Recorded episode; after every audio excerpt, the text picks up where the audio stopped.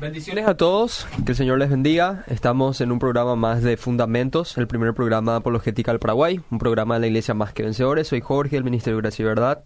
Estoy, le estoy reemplazando nuevamente al pastor Emilio, que tiene algunas cosas que hacer, entonces no pudo estar, pero vamos a estar desarrollando un temazo, un tema que nos atañe a todos porque todos de alguna manera experimentamos el sufrimiento. Y vamos a estar hablando sobre las mentiras que creen los cristianos, parte 2, específicamente las mentiras acerca del sufrimiento. El sufrimiento es un tema para controlar masas. Si vos le decís a una persona que va a dejar de sufrir o le das la solución a su sufrimiento, a la adversidad de su vida, esa persona obviamente va a comprar tu producto, así de sencillo. Entonces es un tema muy importante, la Biblia habla mucho sobre el sufrimiento y al mismo tiempo hay muchas mentiras que tienen que ver con el sufrimiento. Hoy me acompaña Edwin en la co-conducción. ¿Qué tal estás, Edwin? Buen día, querido Jorge. Buen día a toda la audiencia. Una mañana más de cada fundamentos listos, preparados y sumamente este, expectante personalmente desde que se lanzó el tema. Ya habíamos tocado hasta la parte 2 de, este tema que estamos hablando, que es mentiras que creen los cristianos.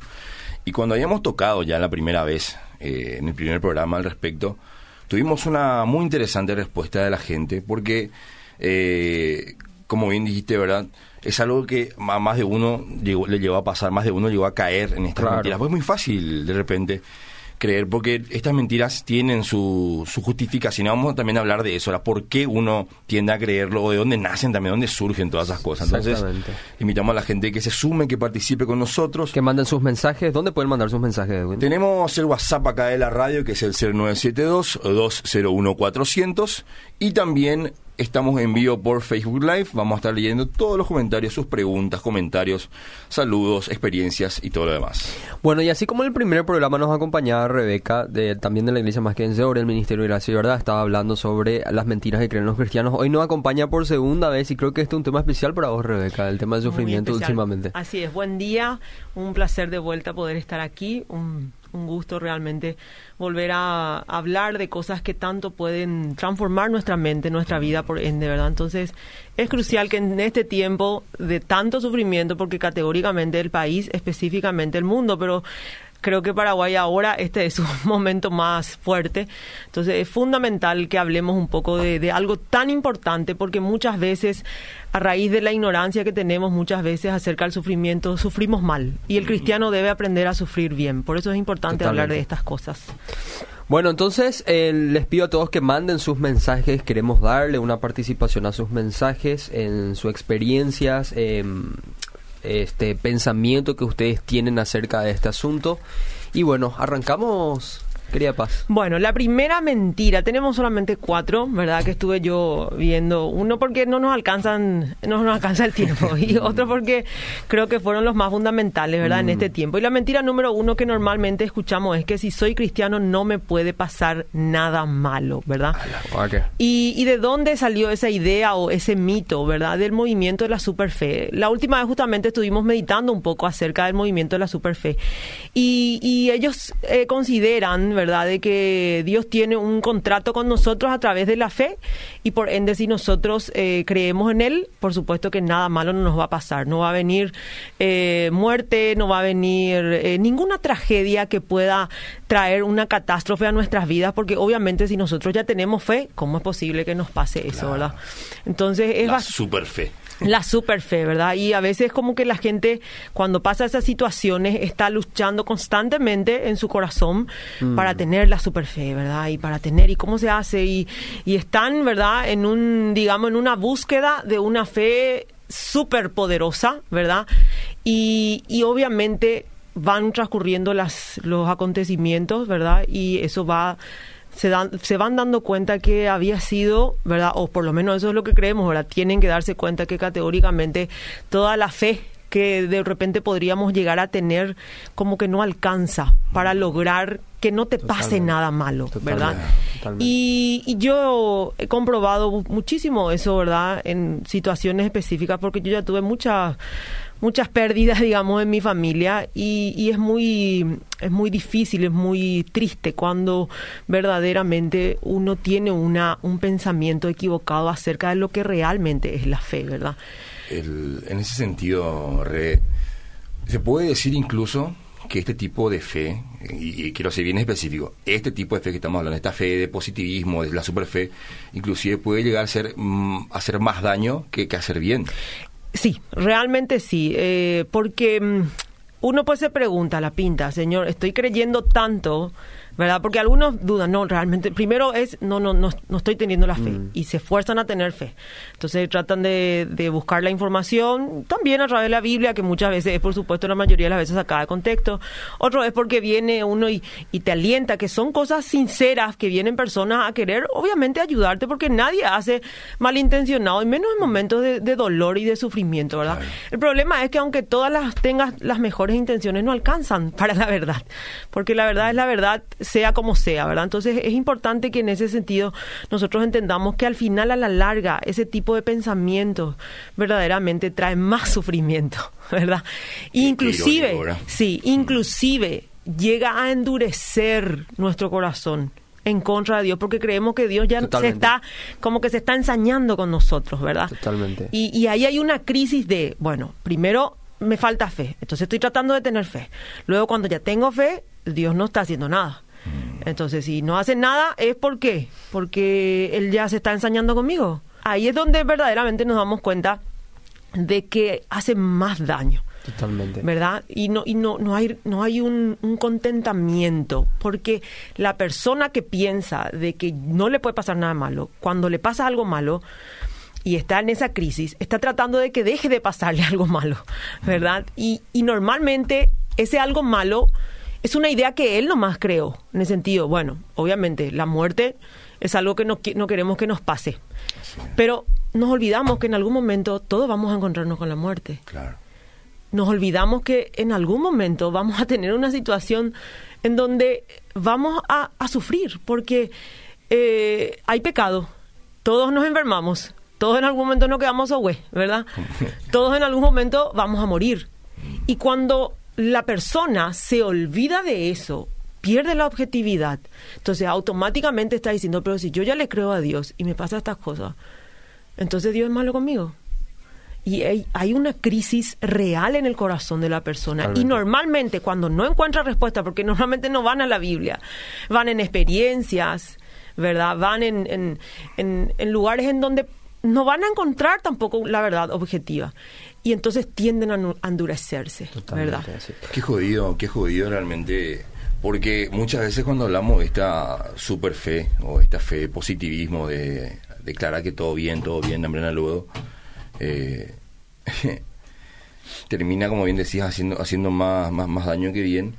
Y lo que pasa es que de repente se le tiene a Dios casi como un amuleto de la buena suerte. No, no, no llegan a ver. O sea, a mí, por ejemplo, me llama mucho la atención. Había un jugador de fútbol que tenía su, su cinta, se usa hoy como meme, ¿verdad? 100%, 100%, Jesús. 100% Jesús. Cuando Y- uno está su huella, levanta Claro, entonces, 100% Jesús. Entonces, hoy por hoy, ¿verdad? Sí. Cualquier cosa que te está yendo mal o querés más o menos tener una extra fuerza, o así, a 100% Jesús, cual si fuese que eso fuese una, una- un amuleto de la buena Así suerte, es, ¿verdad? sí. 100% Y, y si bien nosotros lo tomamos como chiste y todo lo demás, hay gente que lo cree. Sí. Hay gente que de verdad cree que por el simple hecho de ah, tener esa fe, de, de, de, entre comillas, creer, confiar, y va, va a salir todo bien. Así mismo es. Creo que um, estás diciendo un montón de cosas importantes, Rebeca, porque eh, además del sufrimiento que todos pasamos, esta creencia, esta cosmovisión de que Dios nos garantiza a nosotros mediante nuestra fe que nada malo nos va a pasar, añade a tu sufrimiento decepción. Así es. Decepción, como estás mencionando, falta de contentamiento y un montón de cosas Qué más. jodido, decepción de Dios, imagínate. Decepción de Dios, decepción de su palabra, decepción de la iglesia, decepción de un montón de cosas, una reacción en cadena, porque nadie quiere sufrir. Y cuando vos le prometes a alguien la solución a sus sufrimientos y a ese sufrimiento le añadís eh, dicha decepción porque no se soluciona su problema, muchos lo experimentaron, estoy seguro, porque el movimiento de la superfe es una mala teología. Y la escritura habla de que nosotros vamos a sufrir. Jesús enseñó, imposible que no vengan tropiezos. Ah, si Jesús te dice que es imposible que en tu vida no haya tropiezos, ¿quiénes somos nosotros con nuestra fe, entre comillas, para decir que es imposible que nosotros suframos? No, y lo, y lo irónico es que desde Génesis hasta Apocalipsis vemos situaciones de sufrimiento, Por ¿verdad? supuesto. O sea, ¿de dónde sacaron esas ideas para que realmente puedan crear una fábula que no existe? Totalmente. Porque constantemente nosotros estamos teniendo situaciones donde estamos sufriendo, vemos, y si nosotros no estamos sufriendo, vemos gente que está sufriendo. Entonces, ahí es donde nosotros yo, yo me pregunto, ¿de dónde sacaron y dónde pasan por alto las historias de, del Antiguo Testamento, como Job, que específicamente el Señor fue, o sea, Dios dijo, el problema del sufrimiento es tan importante que voy a dedicarle un libro entero a reflexionar acerca del sufrimiento. Y, y, lo maravilloso es que no solamente Job, sino los patriarcas, como le costó a ellos, ¿verdad? Eh, por supuesto que el sufrimiento que ellos tuvieron fue porque en el mundo hay pecado y porque de ellos sale el pecado. Vemos que Jacob fue eh, mintió, eh, vemos que David adulteró, que también él antes de, de, que entre paréntesis, antes de haber hecho eso, para tener el reino, cuánto sufrió. Y en los salmos vemos que él derramaba su corazón en donde sufría injusticia, hasta por supuesto, ¿verdad? El rey Saúl intentó tantas veces matarlo, ¿verdad? Entonces, vemos que evidentemente se olvidaron, parece, todas estas historias, ¿verdad? Claro, que Los apóstoles, la iglesia primitiva, ellos, todos los mártires que, que existen, ¿verdad? Que, que existieron, en donde ellos verdaderamente para, para dejar el fundamento de Cristo, murieron todos. El único que no murió mártir, o sea, martirizado fue el apóstol Juan pero después vemos que toditos ellos vivieron situaciones de verdadero Totalmente. sufrimiento. Entonces vemos el apóstol eh, eh, Pedro que nos decía, nos, nos, nos exhortó,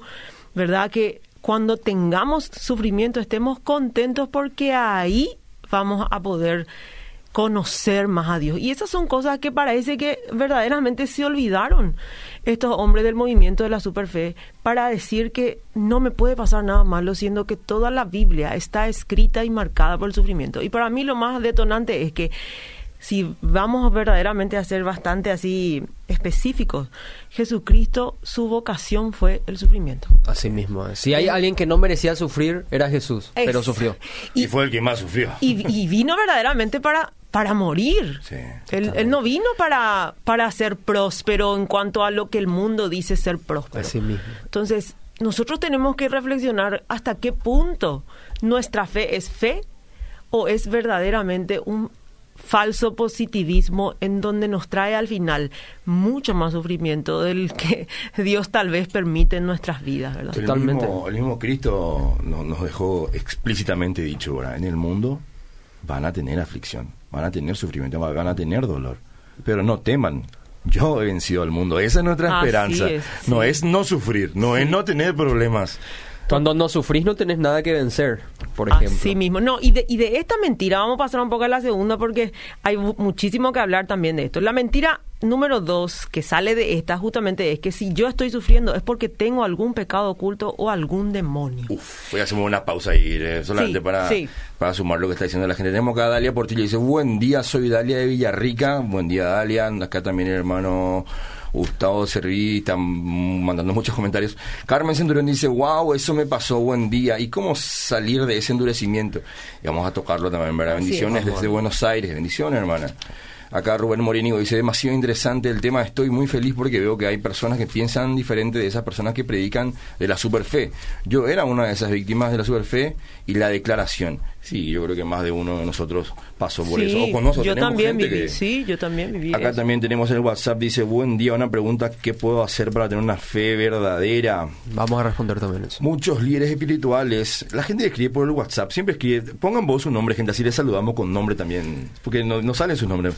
Dice, muchos líderes espirituales tendrían que aprender esto, porque lo primero que te dicen cuando hay problema es tu fe es débil. Un cristiano Ahí tiene, está. que tiene a Cristo no le debe pasar nada, seguro hay pecado oculto. Por eso quería pausar, porque Esta es una de las Sí. mentiras que Así vamos a es. tocar ahora. Es, y, y dice bien, es muy cansador escuchar esto, por Eh, supuesto, hermano, sí, claro que sí. Sí, es agotador. Si nuestra vida lo enfrentamos sufrimiento casi todo el tiempo, entonces estamos endemoniados Imagínate, gran y- parte de nuestro tiempo. Eh, eh, el sufrimiento es, es literalmente parte de, de la vida y que encima venga un hermano en la fe y que, que ponerle que está con toda la buena intención del mundo te lo diga, pero te está, te está haciendo muchísimo daño porque te pone una carga más pesada todavía porque te hace sentir culpable otra vez. Sí, no, es que eh, eso es, y justamente de dónde sale esta teoría de que si yo estoy sufriendo es por algo, de la de teología de la retribución. La teología de la retribución te enseña de que eh, sí o sí, a lo bueno que vos haces, obviamente te pasa algo bueno, pero a lo malo que vos haces, sí o sí, es algo malo. Y inclusive, nuestro amado Jesucristo en Juan 9 le enseña a sus discípulos que, que eso no es así, ¿verdad? Entonces nosotros vemos que evidentemente hay una mentira ya tan instalada que de por sí porque esto realmente no solamente viene del cristiano en cuanto al cristianismo, ¿verdad? O de la religión cristiana o la cosmovisión cristiana, ¿verdad?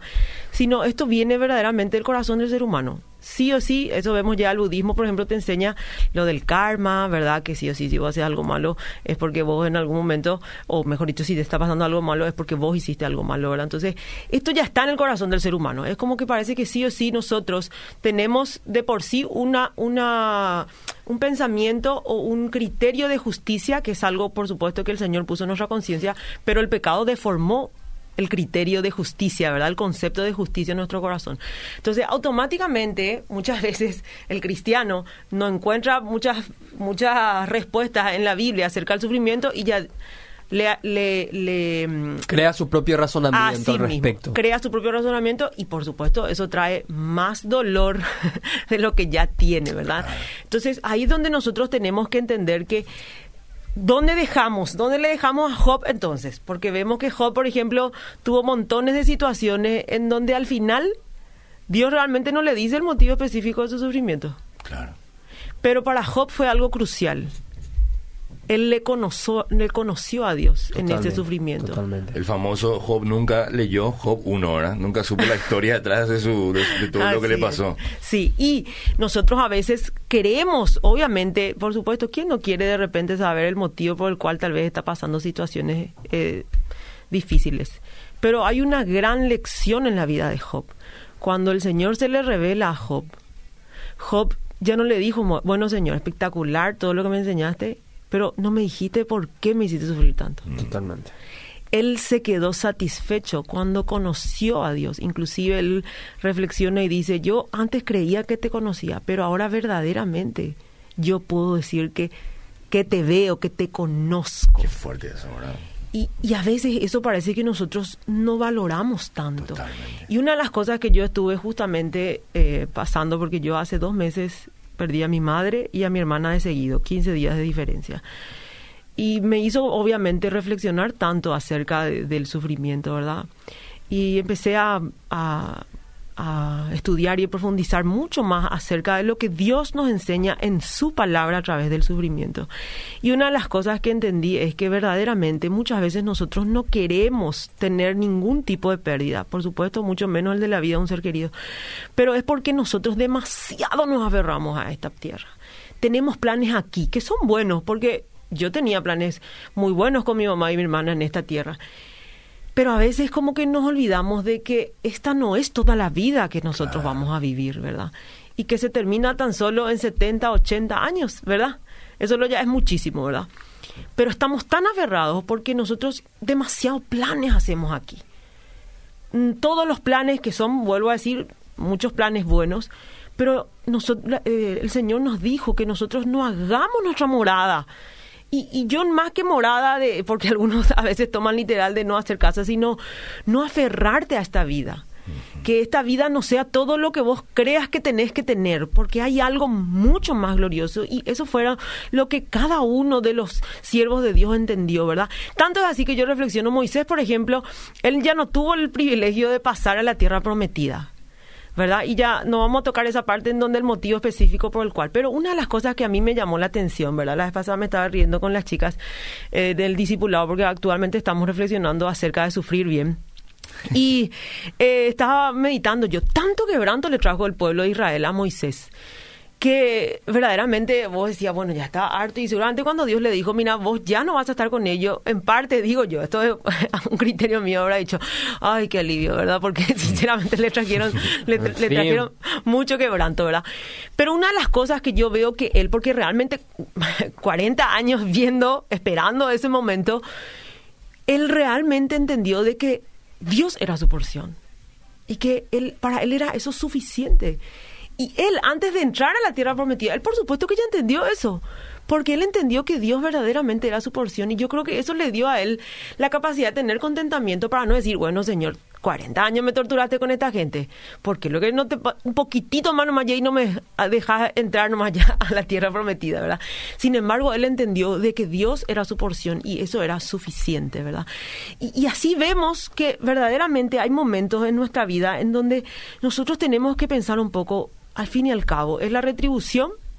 ¿O verdaderamente hay un propósito mucho más glorioso que tener algo en esta tierra?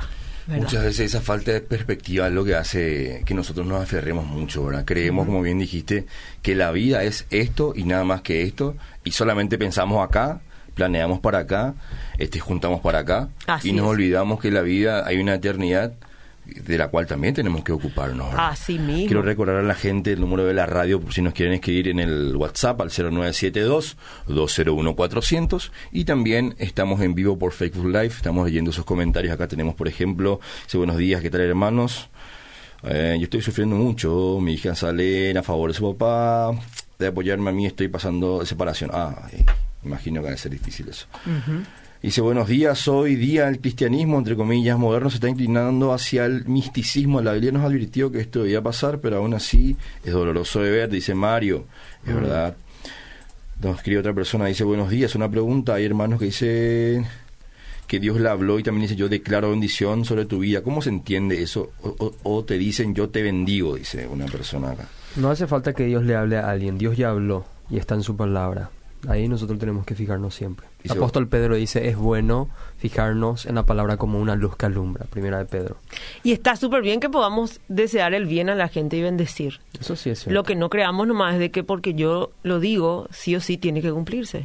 O porque me dice mi pastor, o mi líder, o Es algún apóstol, ¿verdad? Totalmente. Esta, este, este, esta Sí. clase de pensamiento optimista pues tiene más fe en la fe que en Dios mismo. Así. Ellos tienen fe en la fe. Así Porque mismo. ellos creen y entonces ya, va a pasar, ya está Sí. todo bien porque ellos creen. Entonces tienen fe en la fe, no tienen una fe en Dios. Y sí, ahí, ahí se vuelve ya un positivismo irracional, porque eh, está bien ser positivos, tenemos que ser positivos en el sentido de, de estar contentos, ¿verdad? De que todas las cosas ayudan a bien para el Señor. El problema es cuando creemos de que en ese positivismo, de porque la palabra tiene poder, que una vez más hay, hay una, ¿cómo se dice? Una, mm, una tergiversación en eso. Trae problemas, ¿por qué? Porque si yo creo de que en mi palabra hay poder y no está pasando, entonces ¿qué pasa? ¿Cuál es? No, no tengo todo el poder, no estoy toda la santificada que tengo que estar, no estoy todo lo santa, y ahí es donde viene la retribución. Ah, entonces probablemente hay algo oculto, probablemente yo no perdoné a alguien, entonces tengo que perdonar a alguien y perdonar hasta, y, y lo irónico es que siempre vamos a tener que perdonar a alguien. Los que estamos casados sí o sí tenemos que perdonar y pedir perdón, ¿verdad? Imagínate si vamos a estar constantemente eh, refiriéndonos a, a la o, o teniendo solamente poder cuando estamos completamente limpios, nunca vamos a poder hacerlo, Totalmente. porque verdaderamente estamos pecando siempre, ¿verdad? Eh, hay días que me levanto con ganas de dormir un poco más que de levantarme y, y la- leer la Biblia, ¿verdad? Entonces automáticamente la gente ya asocia, ah, no, pero yo lo, hoy no oré, si no me levanté lo, y realmente quise dormir más tarde y, y empieza ya, empieza un sinfín, ¿verdad?, de pensamientos que vienen a llenarle de más miedo porque al final no hice bien y llegan a un extremo obsesivo en donde para ellos no hay límites. ¿Y dónde está, dónde se nota eso? Cuando ocurren las verdaderas situaciones difíciles, ¿verdad? Entonces empiezan, tienen un montón de sentimientos en donde se encuentran de que había sido todo lo que creían no era suficiente para afrontar en ese momento esa tragedia que están viviendo. Entonces es bastante difícil. Esta mentira que estamos tocando ahora recae sobre el si sufrimos es porque... Es porque me pasa, o sea, eh, si me pasa algo malo es porque tengo algún pecado oculto, ¿verdad? La sobre la teología de la retribución, ¿verdad? Dice Diego Santa Cruz acá en el Facebook. Pienso lo mismo con respecto al caso de Moisés, Rebeca. Dice, él, él amaba estar con Dios y qué mejor plan reunirse, el reunirse con su gran amor definitivamente. ¿Verdad que sí? Un saludo también a Lucas Vareiro, acá nos envía manitos. sí. Gasparina Machado dice, los hermanos, me encanta el programa porque se aprende gracias fundamentos. Acá también nos escriben por el WhatsApp, hola, ¿qué tal? Bendiciones. Muy buen día, hermanos. Bendiciones, super el programa Wilfrido Jiménez desde Limpio. Un saludo, hermano. Uy, qué muchos mensajes. Gloria a Dios. Gloria a Dios. Hola, ¿qué tal? Buen día, hermanos. Quiero preguntarles algo. ¿Cómo puedo hacer para que mi padre vaya a la iglesia? Ah, uy, muy largo este mensaje. Y hay, mucha, hay, hay, hay gente de repente manda sus testimonios y le, y le estoy leyendo, gente. Yo le estoy leyendo, voy a tratar también de responder. No, y podés leer pero- un testimonio, porque evidentemente no fuimos los únicos tal vez que en su momento vivimos situaciones así, ¿verdad? Buen día, soy Manfredo. Yo pasé por un desierto muy grande y ahora salí de todo eso y el Señor me entregó una esposa maravillosa. Ah, gloria a Dios. Gloria a Y Todo Dios. está mejor en lo laboral, en lo económico, familiar y de salud. Gloria al Señor. Bendiciones, saludos. Gloria al Señor, qué bueno. Gloria al Señor. Bueno, el problema es que muchas veces nosotros tenemos un sentido del bien y del mal. O sea, nosotros, el, el ser humano tiene un sentido del bien y, ma- y mal ligado a nuestro deseo de justicia inmediata. Y eso muchas veces implica que queremos que Dios corrija las situaciones inmediatamente. Entonces, cuando ocurren las situaciones, decimos, ¿por qué, Señor? ¿verdad? ¿Por qué lo que pasa tal cosa?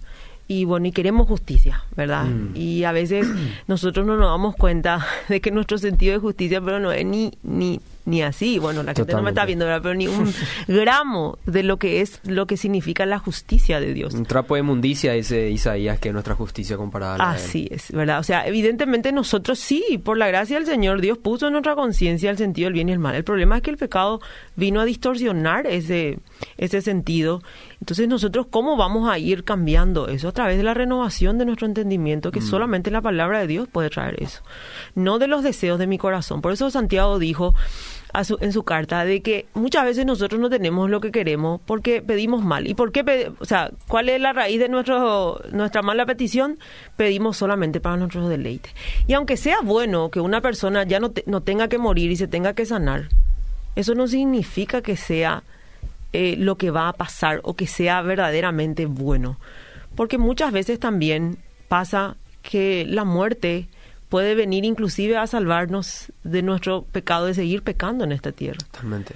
Y el Señor viene a rescatarnos. Y, y nosotros nomás no dimensionamos eso porque, como dije hace rato, estamos aferrados a esta tierra. Son, tenemos una visión muy terrenal de la vida. Así mismo, ¿verdad? Totalmente. Entonces, eh, llegar obviamente a, a pensar en eso muchas veces es difícil en el sentido de que uno no, no piensa, ah, no, está todo resuelto, ¿no? Uno, uno pasa por esas situaciones o porque vivió, ¿verdad? Momentos especiales y porque, por supuesto, la Biblia trae, ¿verdad? Esos momentos en donde nosotros necesitamos renovar nuestro entendimiento con respecto al sufrimiento. Y el cristiano tiene que saber de que, aparte que él va a sufrir, el mundo está sufriendo tanto que tenemos que tener respuestas para la gente que sufre. Nosotros no podemos decir nomás, no, Dios quiso y punto, ¿verdad? Eh, porque no, no son respuestas que necesariamente trae paz al corazón del que está Ni sufriendo. son bíblicas tampoco. Así mismo, ¿verdad? Entonces nosotros tenemos que verdaderamente renovar nuestro entendimiento para que en los momentos que hayan situaciones especiales, nosotros podamos ayudar a la gente. No así como pasó con Job, que vinieron también los amigos, ¿verdad? De Job, que justamente ellos evidentemente creían en ese momento en la teología de la retribución, porque ellos vinieron a cuestionarle a Job. Evidentemente Job vos tenés algo oculto, por eso es que te está pasando todas estas cosas, ¿verdad? Y después Dios les, les exhorta, le- les corrige a los amigos de Job, ¿verdad? Diciéndole, no, porque a veces también nosotros eso queremos hacer, entre paréntesis, voy a hacer un poco que ahora mismo hay mucha gente que está sufriendo. Y en ese momento el cristiano que no está pasando y tiene la mejor actitud de poder ayudar, ¿Verdad? Eso es indudable, porque obviamente entre los hermanos nos amamos. El problema es que muchas veces no somos sabios y tristemente nos convertimos como los amigos de Job, que justo cuando está más sufriendo le queremos enseñar, ¿verdad? Y le queremos corregir aquello, ¿verdad? Y, y no es el momento, porque está sufriendo y, y aunque vos tengas la mejor actitud, la mejor intención para poder ayudarle, muchas veces, por más explicación maravillosa que le puedas dar, no alcanza en ese momento. Entonces la Biblia dice justamente que debemos llorar con los que lloran, ¿verdad? y cuando pase todo ese momento, la persona va a tener la capacidad mental para poder aprender muchas cosas. Oh, por supuesto, inclusive mismo en ese momento Dios está tratando el corazón porque categóricamente el quebrantamiento en el cristiano es fundamental. Sin quebrantamiento el cristiano no puede ser un buen cristiano, ¿verdad? Totalmente. Y el sufrimiento quebranta muchísimo el corazón del cristiano. Nos escribe Carmen Caballero, dice Shalom, interesantísimo, si pueden hablar de la que tus padres o abuelos te condenaron a un sufrimiento. Dice, por favor, creo que mi hijo por eso le voy a mi madre, que ya está muerta y yo le quiero tanto a mi mamá porque yo no tengo ni parientes. Y escribe, cuenta un poquito más, dice, él cree que su abuela es culpable porque estamos en el camino de Dios y en la iglesia. Y lo estoy esperando, mira, tu fortaleza, hermana, con tu pérdida, gloria a Dios por eso, dice. Amén. Gloria a Dios. Con respecto a eso, justamente muchas veces eh, se pone la... Bueno, a veces no queremos encontrar un culpable. Normalmente en el sufrimiento sí o sí queremos encontrar un culpable. Si no es algún pariente, somos nosotros. Y si no somos nosotros, obviamente, ¿quién va a ser? El último culpable que queda. Dios, ¿verdad? Y, y, obviamente si nosotros no, no entendemos eso, por supuesto que vamos a vivir toda la vida amargados y resentidos en contra de las circunstancias, ¿verdad? Y, y nosotros tenemos que entender de que no porque haya pecado mi abuelo, mi mamá, eh, mi tío, ¿verdad? Nosotros sí o sí tengamos que cosechar ese, ese pecado o ese sufrimiento, ¿verdad? Entonces ahí cómo se dan cómo nos damos cuenta nomás que no solamente es una teología así escrita, teología de la retribución, así venimos los seres humanos. Sí o sí nosotros tenemos que encontrar un responsable. Y cuando nosotros no encontramos ese responsable, ahí es donde nosotros estamos vagando durante años tratando de buscar la raíz. Sin embargo, vuelvo a repetir, en un libro entero el Señor nos enseñó sobre el sufrimiento mm. y nos dio la respuesta al sufrimiento.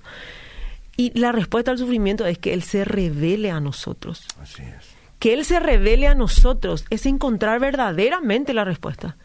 Y no es que tal vez vas a decir, bueno, mira, se fue por este motivo específico.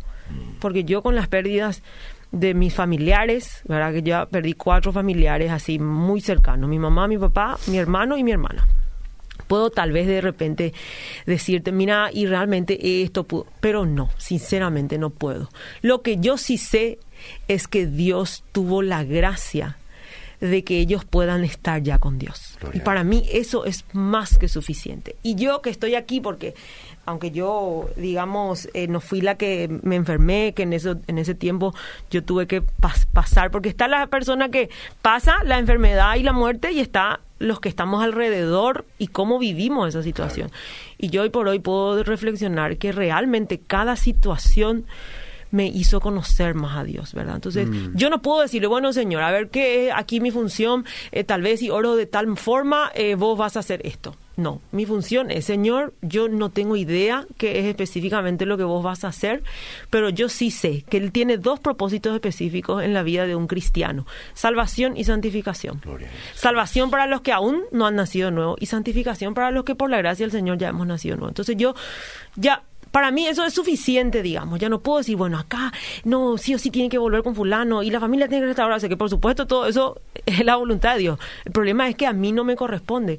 Yo tengo que ver que cada situación tiene que formarme más como Cristo. Y por ende, yo tengo que estar dispuesta a predicar la salvación para aquellos que no tienen. Porque el propósito en esta tierra a través del sufrimiento, o sea, que Dios usa a través del sufrimiento, es la salvación y la santificación. Creo que con eso es más que fundamental para que nosotros podamos decir, bueno, Señor, no, no es que sea tan divertido, ¿verdad? Porque nadie puede decir, tampoco no nos voy al extremo de decir, uh, Señor, qué bien, espectacular. Armemos fiesta, falleció un hermano. Sí, qué gusto. O sea, es lo mejor me pasó en la vida. Nadie reflexiona de esa forma, ¿verdad? Tampoco no nos vamos a ir a eso, que enseguida vamos a hablar de eso también, ¿verdad? Eh, sino que verdaderamente es entender de que hay un propósito maravilloso que es sí o sí salvación. Y sí o sí santificación. Entonces, tenemos que estar dispuestos. Y de esto justamente sale la mentira número número 3 o número 4. Ya estamos en, el 3. Este es el 3. Este es el 3. Eh, ya, perfecto. Y ahora entonces nos vamos a esta que dice, si sufro, es porque de seguro algo grande vendrá. Es el otro extremo. Ah, pausa, pausa, pausa. Quiero acá leer algunos mensajes. Tenemos en el Facebook. Dice Ariel Pérez, excelente programa. Un saludo, Ariel. Saludo, Ariel. Tenemos a José, Martínez, dice, tremendo escucharle siempre. Glorioso el programa. Eh, Agustín Peralta dice, con mansedumbre. Eh, y eso. Después dice Nancy Analia, dice qué interesante saber de la teología de la retribución. Vidal Álvarez dice, Misiones está también el famoso que cada sufrimiento te hace más fuerte, mm, que ya hace creer más en la capacidad de la resiliencia de uno y de creer que yo soy fuerte y yo puedo con todo, que preguntarse realmente qué propósito hay con este dolor o que ese sufrimiento te está llevando a otro nivel de fe.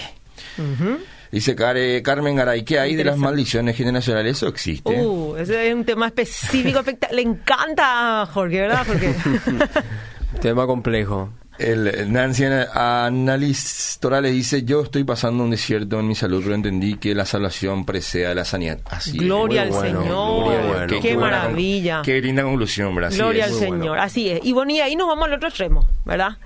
De que ese una vez más está arraigada, por supuesto, en el movimiento de la superfe, ¿verdad? Que si yo estoy sufriendo, sí o sí algo grande va a, ven- al- algo grande va a venir. Ya sea en lo material, ya sea me va a regalar para mi esposo, mi esposa, ya sea me va a hacer millonario. Todo es por algo. Todo es por algo. Todo es por algo. Todo es por algo, por algo sí o sí. Y se arrastran algunos conceptos bíblicos como por ejemplo, bueno, este sufrimiento vendría a ser mi desierto, pero cuando pase esto, ahí está la tierra prometida Ay, donde fluye leche y miel. No, Ay. y este, esto, este es el mensaje clásico. Si uno tiene algo para predicar, ahí tiene ese, ahí es el que siempre viene de la mente.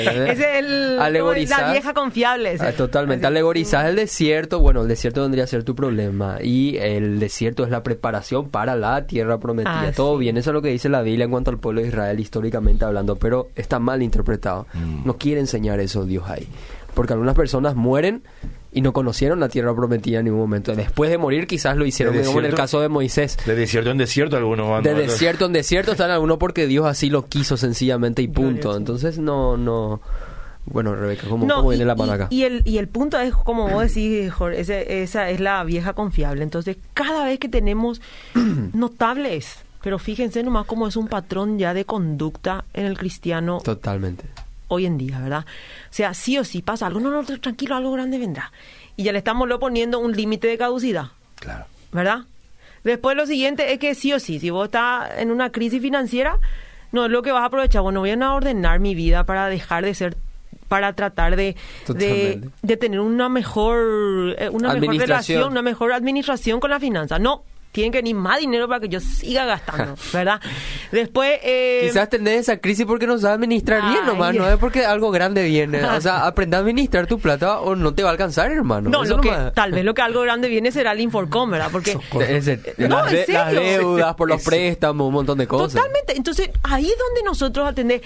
Y ahí es donde yo digo, bueno, estoy pasando esta situación. Estoy. Y como nosotros somos tan místicos en ese sentido, porque en vez de ver nomás que hay un motivo por el cual yo estoy desordenado, ahora está viniendo esta crisis, es porque yo estoy siendo. No estoy administrando bien mi finanza. Entonces, Así en vez de ponerme a estudiar acerca de cómo tener el carácter, porque. eh, el cristiano debe aprender a manejar bien sus finanzas, ¿verdad? Entonces, en vez de estudiar lo que Dios dice acerca de las finanzas en la Biblia, ¿verdad? No, yo estoy pensando ya que va a venir más dinero y yo no voy a cambiar mi corazón. O sea, ¿de qué me sirve a mí que venga el desierto si al final yo no voy a cambiar mi corazón? Entonces, eso de creer de que sí o sí algo grande va a venir es una vez más estar arraigado a este mundo con el ideal de éxito de este mundo, porque ese es de eso fue lo que trajo el movimiento de la superfe. Ellos se, se, ar- se arraigaron a este mundo. Ellos verdaderamente quisieron y quieren lo que hay en este mundo, porque lo que hay en este mundo el éxito es. O sea, lo que la Biblia habla, o mejor dicho, lo que ellos predican acerca del exitismo en este mundo es. ¿Qué es lo que te dice el mundo?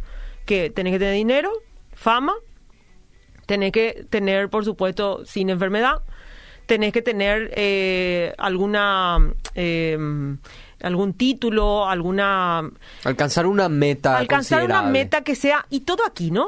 Todo aquí, todo aquí, aquí, aquí. Entonces, si yo creo de que así también, si estoy pecando, si estoy sufriendo es porque estoy pecando, me voy al otro extremo de que si yo creo que toda mi vida está bien es porque algo grande va a venir, ¿verdad? Entonces, por supuesto, cuando no viene, una vez más, tenemos la decepción. Y me voy al otro extremo de vuelta. No, no está viniendo porque probablemente tengo algún pecado. Tengo algo que está evidentemente pidiendo Claro. que yo tenga ese, ese final del desierto para la tierra prometida. Entonces, Totalmente. Estamos constantemente así, cíclicamente. Sufro porque siempre estamos en una situación difícil y volviendo al mismo ciclo. Es interesante ¿verdad? lo que este, este pensamiento puede provocar, porque si vos crees que tu sufrimiento actual es solamente la antesala a la bendición que viene, vos no vas a pensar ni reflexionar de por qué estás en ese momento, no vas a pensar qué es lo que Dios pide de vos en ese momento. Claro. Vos lo único que vas a er- hacer es sentarte y esperar tu bendición. Espera, que ya pase. Así como dijo Rebeca, este, este- esta teología, entre comillas, lo que provoca en realidad es una apatía nomás en tu vida, hermano. No, no tenés ni la más pálida idea de dónde estás ni por qué estás ahí. Lo que sí sabes es que sencillamente estás esperando alguna bendición que Dios no te prometió en realidad. Que Así nomás simple, que vos sí. nomás inventaste en tu cabeza de un Dios que vos creaste en tu mente. Así mismo. Por eso yo pienso que en varios ateos como Nietzsche, Laudit Feuerbach, eh, Sigmund Freud, ellos decían que Dios en realidad es una proyección de los deseos del hombre. Ah. Es decir, el hombre desea ciertas cosas, entonces crea a Dios. No, nosotros no somos imagen y semejanza de Dios. Vos le creaste a un Dios a tu, a tu propia imagen y a tu propia semejanza. Bien, ellos eso lo aplicaron a la existencia de Dios en general. No tienen razón. Es un argumento equivocado. Dios existe independientemente de las cosas que deseemos o no. Punto. Pero tiene razón ellos, esta tesis que ellos plantearon, tienen razón en estas personas que construyen este tipo de teología. Ah, Para sí. este tipo de personas, lamentablemente lo tengo que decir, Dios no es una realidad en su vida. Dios para ellos en realidad es una muletilla psicológica.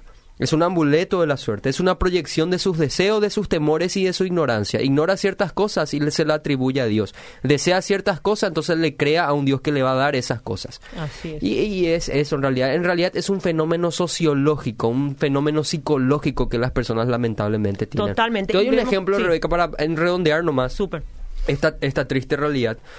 Eh, con las personas que fallecieron en, en- o que siguen desaparecidas con el derrumbe del edificio en Miami, por ejemplo. por ellos, sí. En algunos familiares son de, de- de la familia presidencial, ahora Sí. creo que de la primera dama, y algunos comentaban y decían justicia divina, justicia divina lo No, que está pasando. tristísimo, ¿cómo van a- Imagínate el Dios, que justicia divina se refiere a que Dios está castigando. Ese Dios que ellos crearon a la imagen y semejanza de ellos. Claro. Y como yo estaba hablando con un pastor hace poco, me decían que es irónico, porque yo te aseguro que las personas que dicen eso son las personas que menos les interesa a Dios.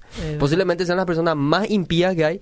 Lamentablemente sus pecados no son públicos nomás como quizá algunas personas a las cuales se les atribuye como víctimas Así o como objeto de esta justicia divina, entre comillas. Es lamentable, es muy triste. Es lamentable y vemos nomás de que muchas veces también eh, nosotros, eh, o, o mejor dicho, el cristiano empieza a tratar de argumentar con algunos versículos y voy a leer algunos, por ejemplo, Mm. eh, dice en, en Colosenses 3:23, dice, hagan lo que hagan, trabajen de buena gana, como para el Señor y no como para nadie en este mundo, conscientes de que el Señor les recompensará con la herencia.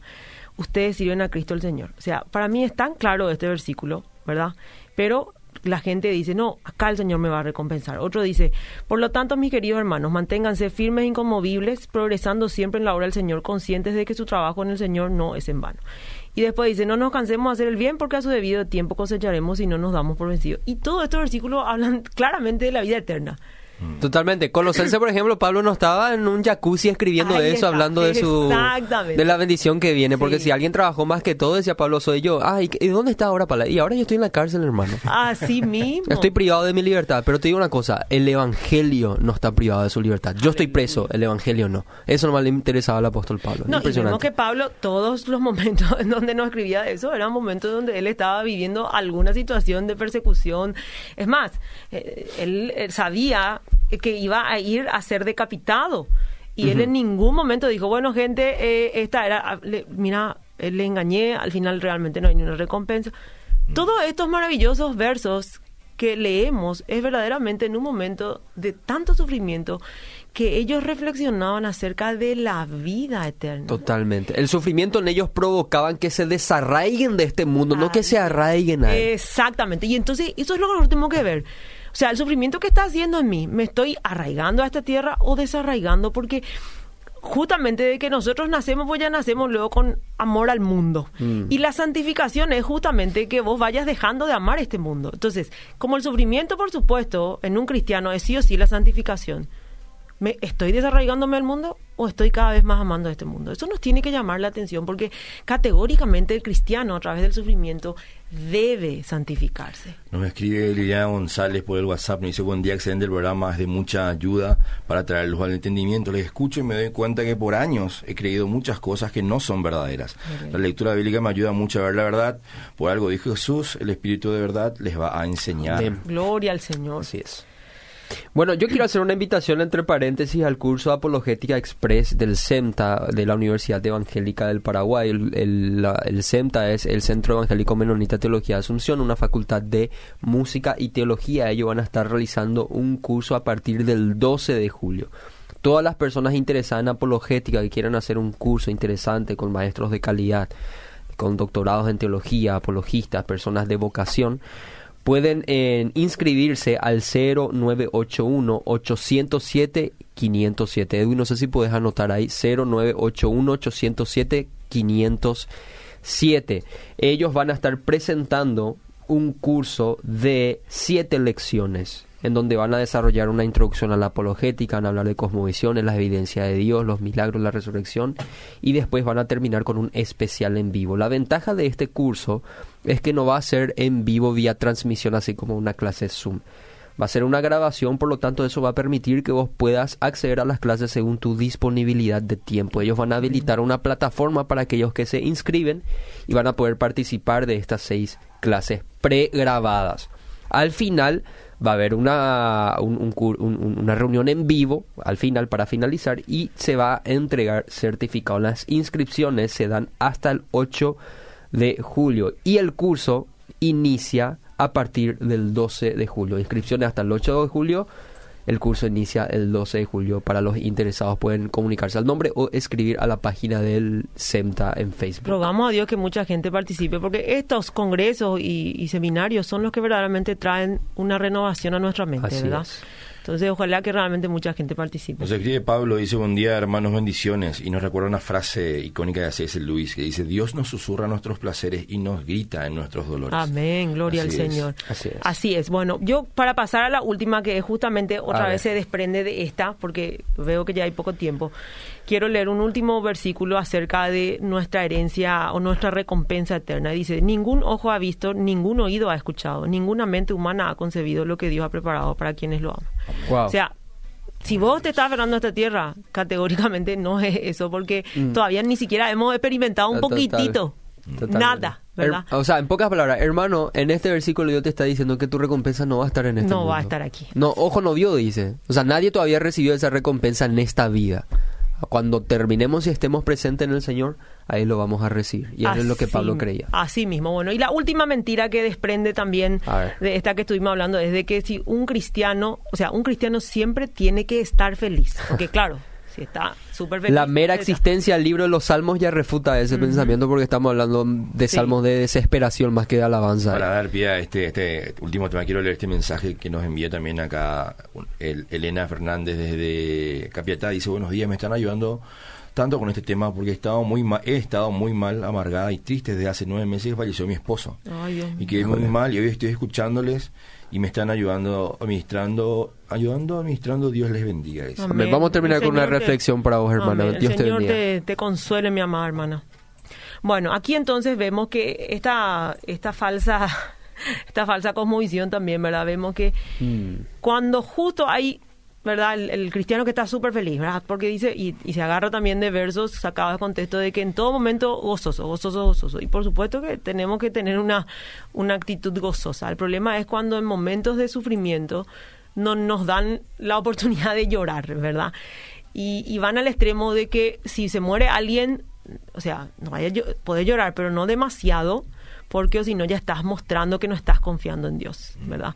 Entonces viene y, constantemente están tratando de hacerte feliz para que vos no te pongas mal. Pero la Biblia dice que los que lloran van a ser consolados. Dios dijo, en eh, Cristo dijo en las bienaventuranzas, ¿verdad? Bienaventurados los que lloran. O sea, y bienaventurado significa feliz de los que, ¿verdad? O sea que si nosotros no lloramos, ¿cómo vamos a ser consolados? Y nos pasa normalmente que más o menos, bueno, ya está, suficiente, ya lloré y, listo. Y normalmente también un, un duelo, la pérdida, de, o sea, el duelo de una persona dura de tres a seis meses. Eso es algo que normalmente tiene eso. A, veces puede llegar a uno. Más de un año sí ya se o sea, ya correspondería a, a, una situación de depresión, ¿verdad? Pero de tres a seis meses es lo normal que una persona tiene que dolerse. O sea, tiene que, algo que... Tiene que llorar, ¿verdad? Y vemos que, por supuesto, una vez más, ¿verdad? Las historias de, la, de la Biblia muestran que hubieron hombres que lloraron, que sufrieron. Le vemos a Moisés, mm. ¿verdad? Le vemos a Elías, ¿verdad? Por supuesto, el mismo Jesús, que se dolió por la muerte de su amigo, ¿verdad? Que se dolió por, por su situación, ¿verdad? Entonces, nosotros verdaderamente tenemos que entender de que también creer de que todo el tiempo tenemos que estar feliz y de que en un duelo yo no puedo estar mostrando demasiado eh, mi llanto, es porque si no, estoy mostrando debilidad, ¿verdad? O no estoy creyendo en Dios, ¿verdad? Y hay una cosa que se confunde con esto. Fortaleza no es lo mismo que dureza. Porque el, el, que piensa de esta forma, de que siempre tiene que estar feliz, que es en el falso positivismo, se endurece en realidad. No, es que se fortalece, porque no llorar no es significado de fortaleza, es en realidad de dureza.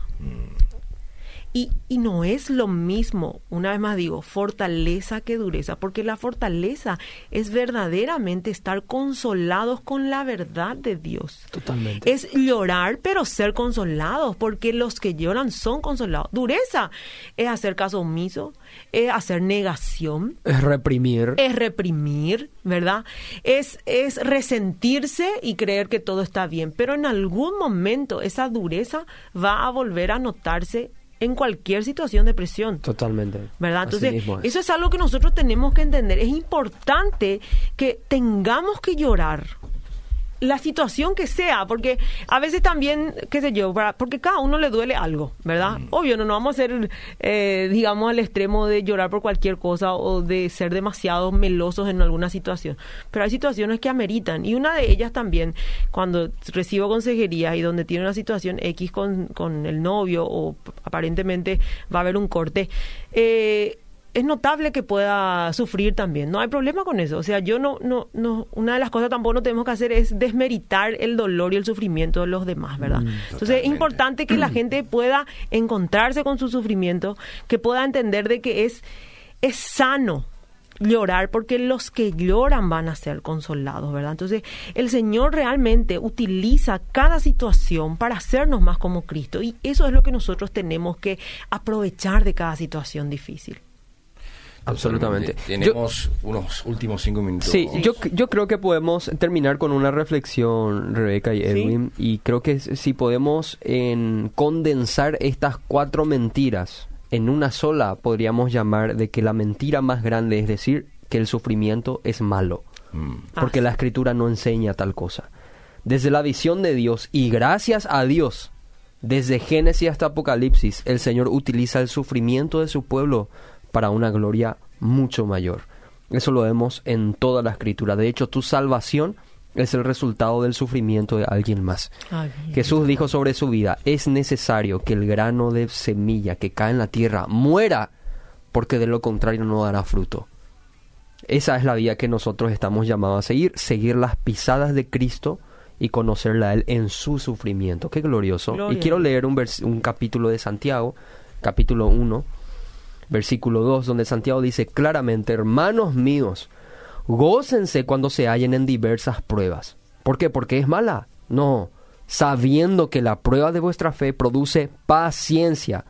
Y esa paciencia completada va a hacer que ustedes sean perfectos y cabales sin que os falte cosa alguna. En otras palabras, el Señor está moldeando tu carácter, te está convirtiendo en la imagen de su Hijo. Romanos capítulo 8, donde habla de que somos transformados a la imagen de su Hijo Jesucristo. Ese es el propósito de Dios y el Señor utiliza el sufrimiento para eso. ¿Y qué es lo que nosotros tenemos que hacer cuando hay tanta ignorancia en cuanto al sufrimiento, cuando hay tantas mentiras que rodean al sufrimiento? El versículo 5 de este mismo contexto, Santiago da su famosa frase que siempre se saca de contexto y dice, y si alguno de vosotros tiene falta de sabiduría, pídala a Dios, el cual da a todos abundantemente y sin reproche, y le será dada. Acá Santiago no está hablando del contexto de dónde va a meter tu currículum, ni le orará al Señor para que te dé sabiduría, no, está hablando del contexto de sufrimiento. En pocas palabras, si vos estás en un contexto de sufrimiento, pedile a Dios que te dé sabiduría para afrontar y acá es donde damos los dos, para mí, que son los dos tips que solucionan este problema. Número uno, la sabiduría lo vas a encontrar en la palabra de Dios. Todas estas mentiras son el resultado de una mala teología que a su vez es el resultado del desconocimiento y la ignorancia de la revelación de Dios. Si vos te llenas la cabeza de la palabra de Dios, vas a pensar como Dios piensa y vas a saber lo que Dios piensa al respecto. Si vos querés ser lleno del Espíritu Santo, tenés que leer la palabra que Él ha inspirado. Y en segundo lugar, el, el, problema más grande que yo veo en todas estas mentiras es que ignora y patea por el piso el poder de la soberanía de Dios. Y eso es lo que Job entendió en su sufrimiento, que Dios es soberano. Punto. Fue una respuesta, no necesariamente fue una respuesta como a nosotros nos hubiera gustado porque Job estaba sufriendo eso. ¿Qué es lo que Job vio? La soberanía de Dios.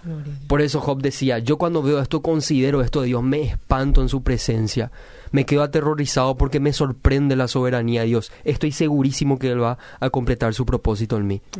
Entonces, los dos tips, querido hermano, que me estás escuchando, que estás en sufrimiento o que no querés ser engañado por estas mentiras. Metete con la palabra de Dios y confía en la soberanía de Dios. Desde la partícula subatómica hasta las galaxias más distantes, el Señor tiene el absoluto control.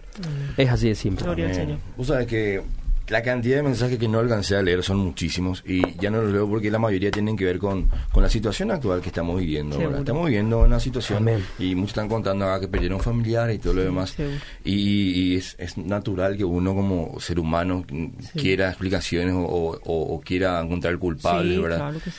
Entonces es importante también que, que hablemos de esto y le demos esa paz a la Así gente, que, comprenda ¿verdad? Que, que el, que, el, que el Señor es mucho más grande que todo eso. Amén. ¿verdad? Cuando la palabra dice en Romanos 8:28, habla ¿verdad? de que todas las, la- las cosas nos ayudan bien, no dice que todas las cosas son buenas, no dice que todo lo que nos pasa es bueno, dice que todo el Señor dispone. Eh, y, y va a hacer que, que va a cumplir su propósito a pesar de las circunstancias. Así es. yo no- quiero, sí. yo me gustaría nomás justamente a esas personas que están viviendo, porque justamente hace dos meses estuve así, mi hermano también actual está saliendo de, de una situación también de COVID donde se internó mucho tiempo. Actualmente, si me escuchas, te amo hermano querido. Y realmente quiero decirle a cada una de esas personas que Dios es bueno. Y yo donde encontré ese consuelo que verdaderamente consoló y consuela mi corazón en la palabra de Dios, en la presencia de Dios. Así que mi amada hermana, mi amado hermano, si estás hoy en esa situación, acércate más a Dios, porque cuando le conozcas te vas a sentir verdaderamente consolada, consolado. Romanos 8, 38, 39 dice, por lo cual estoy seguro de que ni la muerte ni la vida, ni ángeles ni principados, ni potestades, ni lo presente ni lo porvenir, ni lo alto ni lo profundo, ni ninguna otra cosa creada nos podrá separar del amor de Dios que es en Cristo Jesús, Señor nuestro. Aleluya. Totalmente. Y yo cierro con la frase del el misionero Paul Washer que decía, bendito sufrimiento si es que me hace conocer más al Señor. Aleluya. Gloria a Dios. Bendiciones a todos. Bendiciones. Se queda grabado este programa. Compartan con sus amigos. Si tenés un conocido que está padeciendo, enviarle este programa en que nos escuchen los podcasts y nos encontramos en el siguiente programa. Que el Señor les bendiga. Hasta luego. Chao, chao.